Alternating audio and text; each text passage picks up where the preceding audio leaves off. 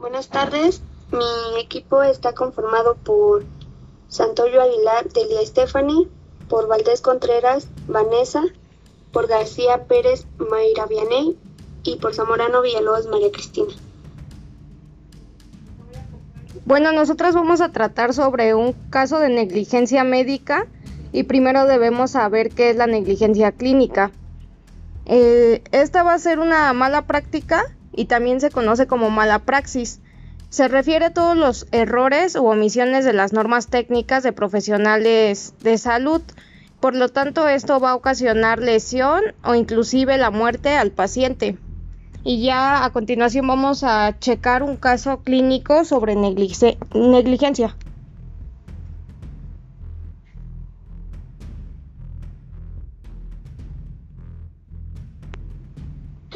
Bueno, pues yo les voy a platicar acerca del caso de mi abuelito. Mi abuelito se llamaba José Damián Pérez Rodríguez. Tenía 63 años. Él se estaba atendiendo en el Hospital Juárez de México. Él sufría de insuficiencia renal crónica. Eh, pues sus riñones, em, sus, riñones, sus riñones empezaron a fallar y pues a causa de esto se le tuvo que practicar una diálisis. Eh, en este caso a él no se le informó que esta iba a ser, esa la iban a hacer unos practicantes de la carrera.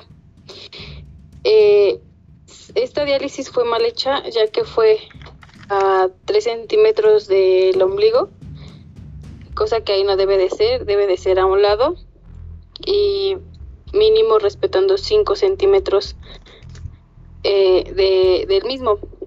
Entonces, pues se la hicieron mal. Eh, esta no puede ser llevada más de dos veces esta operación. Entonces, cuando se le tapó la, la otra, la diálisis, la que estaba bien hecha, se le tuvo que hacer una hemodiálisis. En este caso no se le aplicó la anestesia adecuada y pues durante toda su operación mi abuelito estuvo sufriendo por lo mismo, pues porque sentía cómo le atoraban las mangueras, sentía todo, todo el procedimiento que llevaba a cabo el médico. Bueno, yo les voy a hablar eh, sobre qué hacer en caso de una negligencia médica. En este caso sería denunciar ya que tras vivir una negligencia médica es importante que el paciente o los familiares del paciente denuncien ante la CONAMED, donde un equipo especializado analiza desde el punto de vista médico y legal los hechos y las peticiones del paciente para que tanto el denunciante como el acusado puedan resolver su problema. Bueno, creo que aquí en el caso del abuelito de Mayra, eh, se como que se se violó el derecho del, bueno, el principio de la bioética, que es el de no maleficencia, porque aquí dice que pues este va a ser el que no se provoque daño o sufrimiento al paciente. Y en el caso del abuelito de Mayra, pues sí le provocaron ese daño o ese sufrimiento durante la cirugía porque pues no le pusieron eh, la, la anestesia adecuada.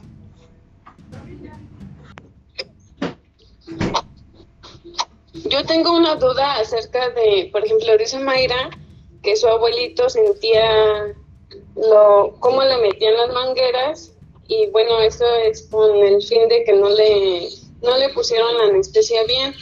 Entonces, en este caso mi duda es que si el señor nunca se quejó o exigió a los médicos que le pusieran alguna anestesia o que lo dejaran. Es que yo creo que ahí sí le pusieron, o sea, sí le administraron la anestesia, igual y el señor no podía como manifestarse porque sí estaba de ciertamente, cierta manera sedado, pero pues no podía manifestarlo. Aunque le faltó anestesia, o sea, no podía como manifestar lo que estaba sintiendo. Eh, este, en este caso, eh, mi abuelito se trataba en el hospital y en una clínica privada para su hemodiálisis. Bueno, cuando pasó esto, que la hemodiálisis es muy cara, eh, él platicando con unas enfermeras le contó de lo que le había pasado. Él nunca, él no se quejó, no se quejó porque de hecho ni siquiera lo tomaron en cuenta. Pero ya platicando con una enfermera de la misma clínica donde se atendía y pagaba por el servicio, la enfermera le dijo que podía reportarlo y que podía denunciarlo. Cosa que cuando él lo quiso hacer, este médico ya no estaba y se lavaron las manos en el hospital. O sea que tu abuelito pues sí les estaba manifestando como que tenía dolor y aún así lo estaban como prácticamente ignorando, ¿no? Sí, por si creo no le pusieron bien anestesia, ¿no? O tardó en afectar, bueno, en hacer este efecto la anestesia. ¿Cómo crees?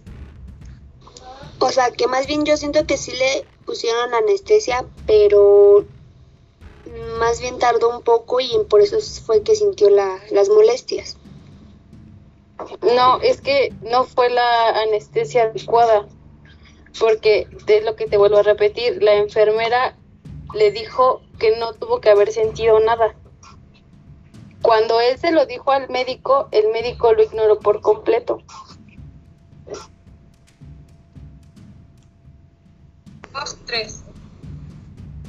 Bueno, yo siento que ahí lo que se debe hacer es pues como que justicia, ya que uh, hay veces en que sí hay equidad, pero también hay, como por decirlo, eh, rechazo. Hay... Uh, espérame, me equivoqué. Está la, la discriminación, ¿no? Igual esto es este lo que pasó con el abuelito de este, Mayra.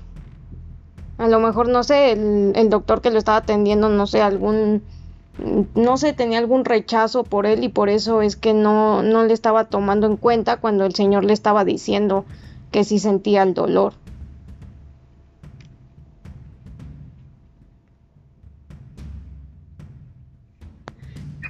Por último, otro procedimiento que podríamos agregar en la, bueno, en esto es una demanda por responsabilidad civil contra los causantes del daño ante la jurisdicción civil. Y bueno, esto es un procedimiento que se sigue ante los tribunales de la justicia de jurisdicción civil. Y en cuanto al plazo de prescripción, este dura de cinco años y en ocasiones podría ser de un año. Bueno, también lo que se debe de hacer pues es consultar un abogado eh, especializado en este tipo de, pues para hacer la demanda, ya que pues lo que se hizo pues no estuvo bien, la verdad.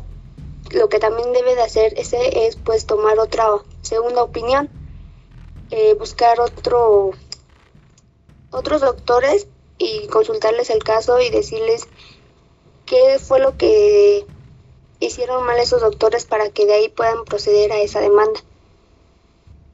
Ajá, y pues que esto ya no le esté pasando a otras personas, ¿no? Porque así como le pasó al abuelito de Mayra, pues va a seguir ocurriendo.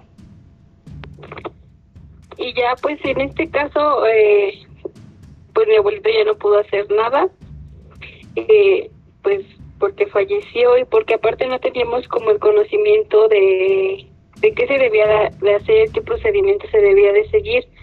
Pero creo que es algo que debemos de conocer todos porque pues a fin de cuentas lo vemos muy lejos, pero pues no podemos saber si mañana le toque a alguno de nuestros familiares y no ser tan indiferentes ante el tema.